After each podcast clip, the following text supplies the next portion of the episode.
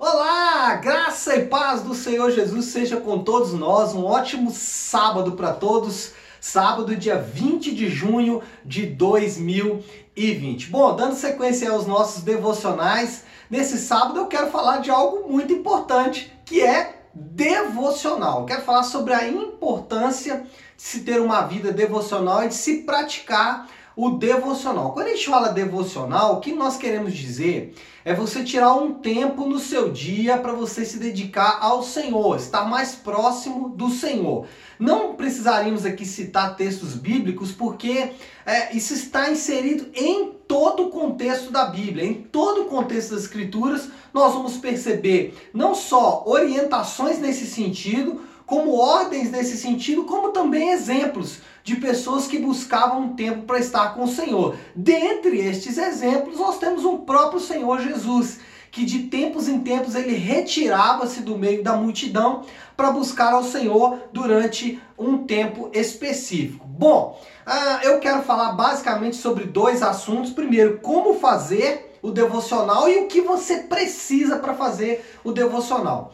É, devocional normalmente você vai é, precisar separar um tempo para estar com o Senhor. Então, é, primeira coisa que você precisa fazer para você é, ter esse momento devocional é separar um tempo no seu dia. Seja ele 30 minutos, 40 minutos, uma hora, 20 minutos, não importa. Na verdade, quanto tempo você vai dedicar a isso não tem tanta importância quanto a qualidade que você vai é, empreender neste momento. Mas o que você deve entender é que o devocional precisa ter três elementos quando falamos o que fazer num devocional. Primeiro, precisa ter um momento de oração.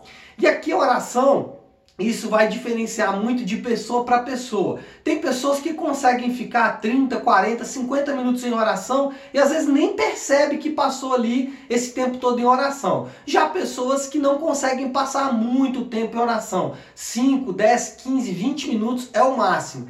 É, não importa se você passa uma hora ou cinco minutos. O importante é que você sempre comece o seu devocional com um período de oração. Algumas pessoas gostam de ouvir um louvor antes, eu sou desses. Eu gosto de ouvir um louvor antes e depois passar para a oração. Outros gostam do louvor durante o período da oração, também não faz diferença. O importante é você começar o período devocional com um momento de oração, é, seja de consagração pelo seu dia, né? Aqueles que gostam de fazer o devocional pela manhã, que é o meu caso, ou aqueles que gostam de fazer o devocional à noite e agradece ao Senhor pelo dia e já consagra o dia posterior também à presença do Senhor. É importante também é, depois da oração ou antes, né? Aí, aí também não faz muita diferença, mas é importante você ter um momento de leitura da palavra.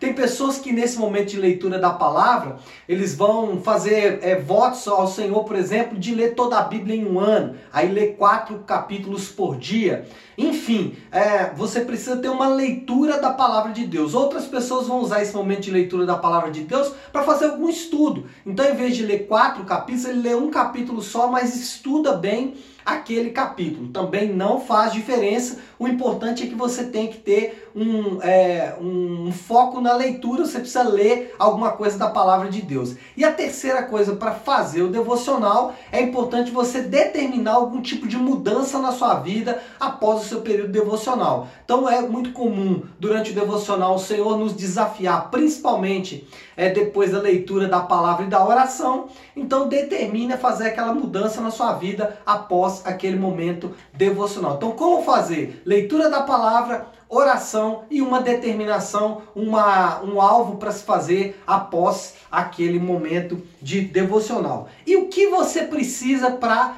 fazer o devocional? Aqui é fácil, né? Primeiro, você precisa de disciplina.